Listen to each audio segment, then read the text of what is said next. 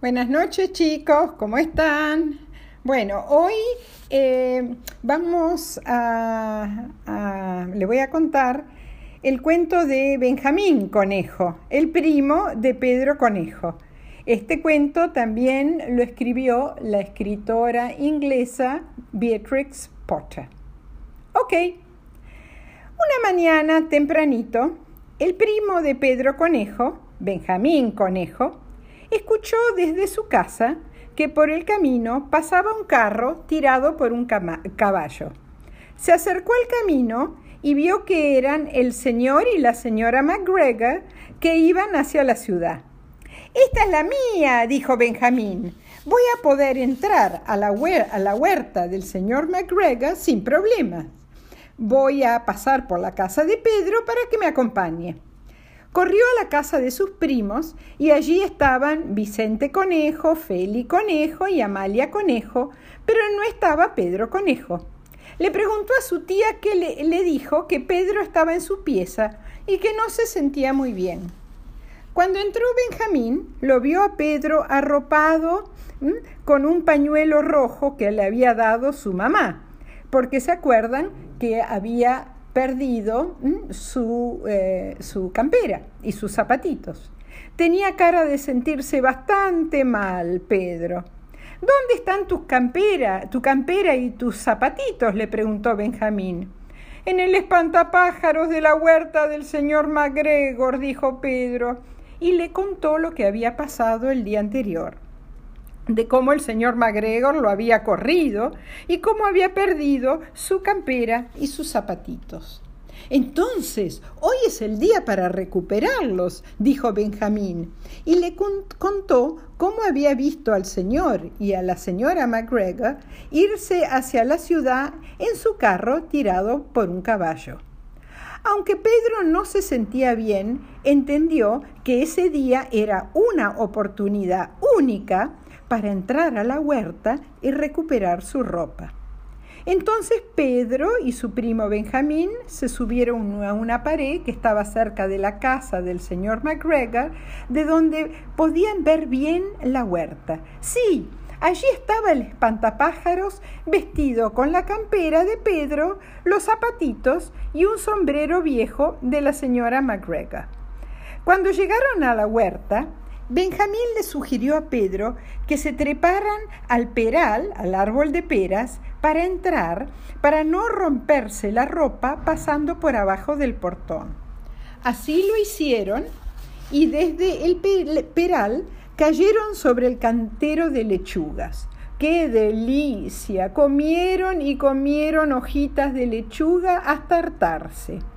Luego se dirigieron al espantapájaros, dejando todas las huellas de sus patitas, especialmente las de Pedro, eh, las, de, eh, las de Benjamín, porque Pedro no tenía los zapatitos, eh, las de Benjamín, que estaba usando suecos. Los suecos son como unos zapatos de madera, entonces debe haber dejado unas lindas huellas. Como había llovido a la noche, cuando sacó Pedro la campera del espantapájaros estaba toda mojada y sus zapatitos estaban llenos de agua. Pero lo mismo se puso todo, porque querían aprovechar el pañuelo para hacer una tipo bolsita para llevarse unas cebollas para la señora conejo. Pero Pedro estaba muy asustado. Oía ruidos por todos lados. Después de lo que le había pasado ayer, tenía tanto miedo que volviera el señor McGregor que em, eh, miraba de acá para allá, de acá para allá, a ver si lo veía. En vez, Benjamín estaba de lo más bien. De vuelta se, se, tiró sobre el cantero de lechugas, que estaban riquísimas, se comió varias, y de postre se comió una zanahoria. Pedro no comió nada. Él quería volver a su casa. De tan nervioso que estaba, se le cayeron la mitad de las cebollas del pañuelo. En vez de trepar el peral de nuevo, ya que se les hubiesen caído las cebollas que le quedaban en el pañuelo, se fueron a una parte de la huerta que estaba llena de macetas y pensaron trepar alguna bien alta para salir. Pero Pedro de nuevo escuchó ruidos. Abrió sus ojos grandes como platos. Uy, ahí venía el gato del señor MacGregor, el gato malo, caminando hacia las macetas. Rápido, rápido, Pedro y Benjamín se escondieron abajo de una canasta que estaba dada vuelta, que era la canasta de la señora MacGregor. Y pusieron y también pusieron eh, las cebollas cerca de ellos. El gato se acercó hacia donde estaba la canasta, la olió, quizá le gustaba el olor a cebollas, se subió a la canasta, se puso cómodo y se quedó dormido. No les puedo explicar lo que sintieron Pedro y Benjamín abajo del gato. Casi no podían respirar y el olor de las cebollas era horrible.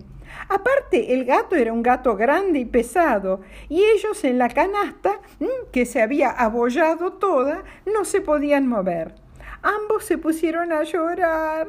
Se iba haciendo de noche y el gato seguía durmiendo. Ya había dormido cinco horas. Sí, cinco horas. De repente escucharon un ruido. Miraron por un agujerito de la canasta y vieron al papá de Benjamín caminando por la pared que estaba al lado de la canasta. Estaba buscando a su hijo y a Pedro. A medida que se hacía de noche, el papá de Benjamín se iba preocupando porque su hijo no volvía y fue a lo de la señora Conejo a preguntar. Esta le dijo que ambos primos eran tan pícaros que por ahí se habían ido de nuevo a la huerta del señor MacGregor.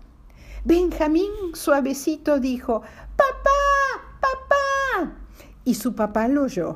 De un salto cayó al lado de la canasta. El gato, sorprendido, se despertó y el padre de Benjamín le dio tal patada que el gato salió volando por los aires y salió corriendo.